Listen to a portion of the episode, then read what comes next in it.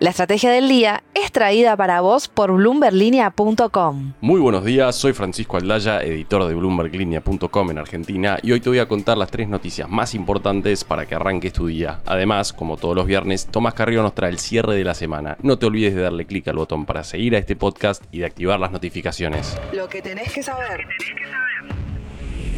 1. La transmisión del Mundial terminó siendo un negocio rentable para la TV pública argentina, pero como pudo averiguar Tomás Carrió, hay una salvedad importante para destacar. Es que el canal de televisión del Estado tuvo ingresos por algo más de 2 mil millones de pesos o 12 millones de dólares al oficial mayorista en concepto de publicidad.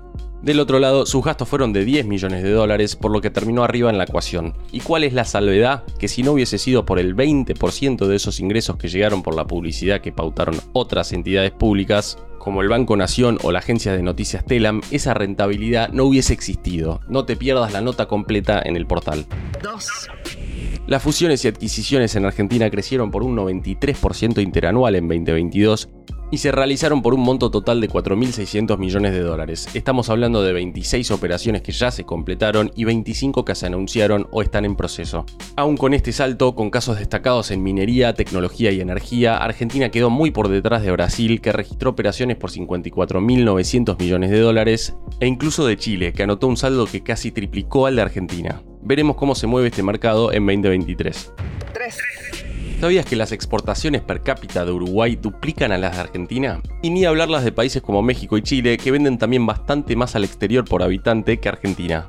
Es por eso que no hay que quedarse en el dato de las exportaciones récord en 2022. Se dio principalmente por la suba de los precios de los commodities y no porque haya más empresas exportando. De hecho, hay 25% menos de las que había en 2011, año en que se impuso el cepo cambiario. Y con una sequía que no muestra señales de aflojar en 2023, habrá que estar atentos a cómo evolucionan las exportaciones argentinas. Antes de pasar al cierre de la semana, veamos rápidamente cómo van a abrir los mercados este viernes. El S&P Merval subió 4,3% ayer para alcanzar otro récord histórico nominal fue una jornada verde para las acciones argentinas en Wall Street, con subas hasta 8,7% para Superviel y solo una baja de 0,3% para Bioceres. El dólar blue quedó en 353 pesos, el MEP cerró en 335 y el contado con liqui en torno a los 344 pesos. El cierre. Y ahora Tomás Carrillo, contanos por favor con quién hablaste para ver a qué tenemos que estar atentos la semana que viene. Muchas gracias Fran. Bienvenidos a una nueva edición del cierre de la semana, la primera de este 2023. Mi nombre es Tomás Carrió y como todos los viernes vamos a estar intentando analizar acá los temas más importantes que dejó la semana y sobre todo a ver si podemos entender qué nos espera hacia adelante con la economía argentina. En esta primera semana del año el gobierno buscó despejar rápido cualquier incertidumbre que pudiera haber respecto a los abultados vencimientos de deuda que enfrenta el Tesoro. Para eso lanzó un canje de deuda al que vamos a referirnos ahora en un minutito para analizarlo con más profundidad. Porque antes quería repasar también algunas novedades por el lado cambiario. Por un lado, la buena noticia fue que el Banco Central sumó reservas, a pesar del final del dólar soja 2, como se llamó este programa de incentivos que volvió a regir durante diciembre. Durante las primeras cuatro ruedas de este 2023, el Banco Central acumula compras netas por unos 61 millones de dólares. Pero por el otro lado, la parte negativa es que la tensión cambiaria no desaparece pese a que desde el equipo económico del gobierno habían anticipado y dejado trascender que los dólares paralelos iban a caer con fuerza en estos primeros días del año. Eso todavía no ocurrió. El dólar blue sigue por encima de los 350 pesos y los financieros siguen entre 330 y 340 pesos. Volviendo a los vencimientos que enfrenta el Tesoro, el martes Economía informó que había logrado extender en casi 3 billones de pesos los vencimientos que afrontaba durante el primer trimestre del año eran 1,1 billones de pesos que afrontaba en enero, 1,2 billones en febrero y otros 2 billones de pesos más en marzo. Pero luego de esta operación de conversión logró reducir los vencimientos proyectados a 0,39 billones en enero, 0,42 billones en febrero y 0,6 billones en marzo. Pero para entender un poco mejor qué implicó el canje y por qué era importante despejar esta incertidumbre, los invito a escuchar a Santiago Manauquian, economista jefe de Ecolatina. Luego de atravesar un bimestre de incertidumbre financiera entre octubre y noviembre, la dinámica de la deuda en pesos mostró una notable mejora en diciembre. Los buenos resultados de las licitaciones le permitieron al Tesoro cerrar el programa financiero 2022 y cumplir con los compromisos acordados.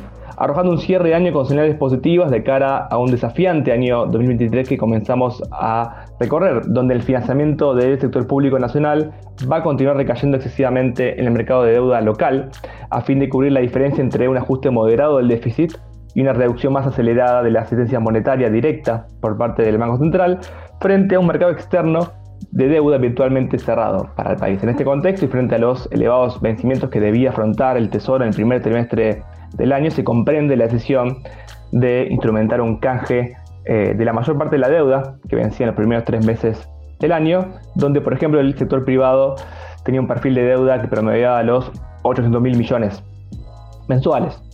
Con relación a las eh, cifras de la operación, el resultado fue levemente más exitoso que lo esperado, con esa adhesión que se alcanzó del 67%.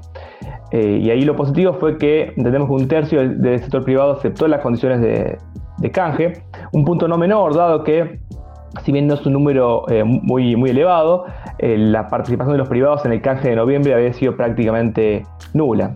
Bueno, el canje permitió descomprimir los vencimientos del primer trimestre en casi 3 billones de, pesos y entendemos que la cifra promedio mensual que queda ahora de 500 mil millones de vencimientos eh, hasta marzo es una cifra manejable para el Tesoro en caso de mantener la estrategia actual, siempre y cuando no aparezcan episodios de estrés como los que vimos en veces previos. Ahora, la historia es distinta a partir de abril porque entre el segundo y tercer trimestre del año el promedio mensual de vencimientos va a ser 20% más elevado que el del primer trimestre. Entonces, frente a unos elevados vencimientos y dada la imposibilidad del Banco Central de participar en las licitaciones primarias, esperamos que el Tesoro impulse nuevamente operaciones de canje a lo largo del año. Paralelamente, va a resultar imprescindible que el gobierno continúe transitando un proceso de consolidación fiscal que permita mantener acotadas las necesidades de financiamiento en el medio de un año de transición electoral cuando generalmente la incertidumbre eh, por las elecciones incentiva la dolarización de carteras en reemplazo de los instrumentos de ahorro en pesos y donde la situación político-social presiona para expandir el gasto. Sin embargo,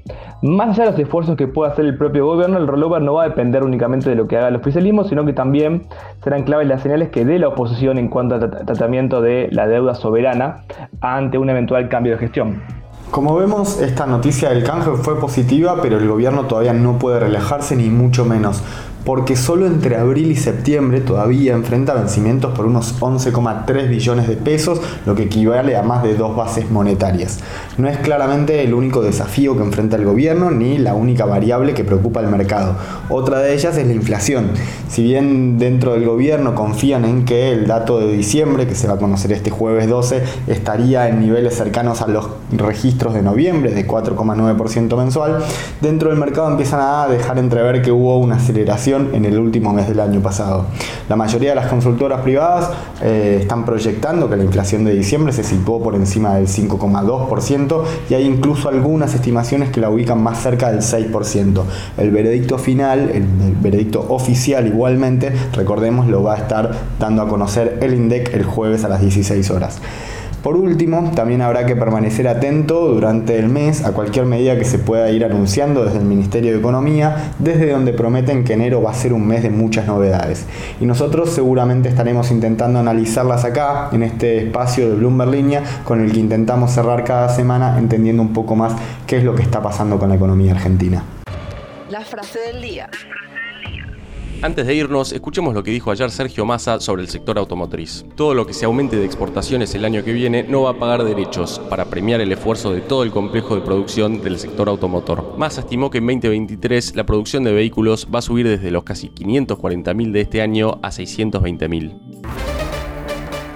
Esto fue un nuevo capítulo de la Estrategia del Día Argentina. Yo soy Francisco Aldaya, editor de Bloomberg Línea, y me podéis seguir en Twitter en arroba franaldaya. No se olviden de darle clic al botón para seguir a este podcast y a la campanita para que se enteren al instante cada vez que sale un capítulo de lunes a viernes. Espero que tengas una gran jornada productiva. Esto fue La Estrategia del Día Argentina, escrito y narrado por Francisco Aldaya. Producido por Arturo Luna y Daniel Hernández. Que tengas un día muy productivo.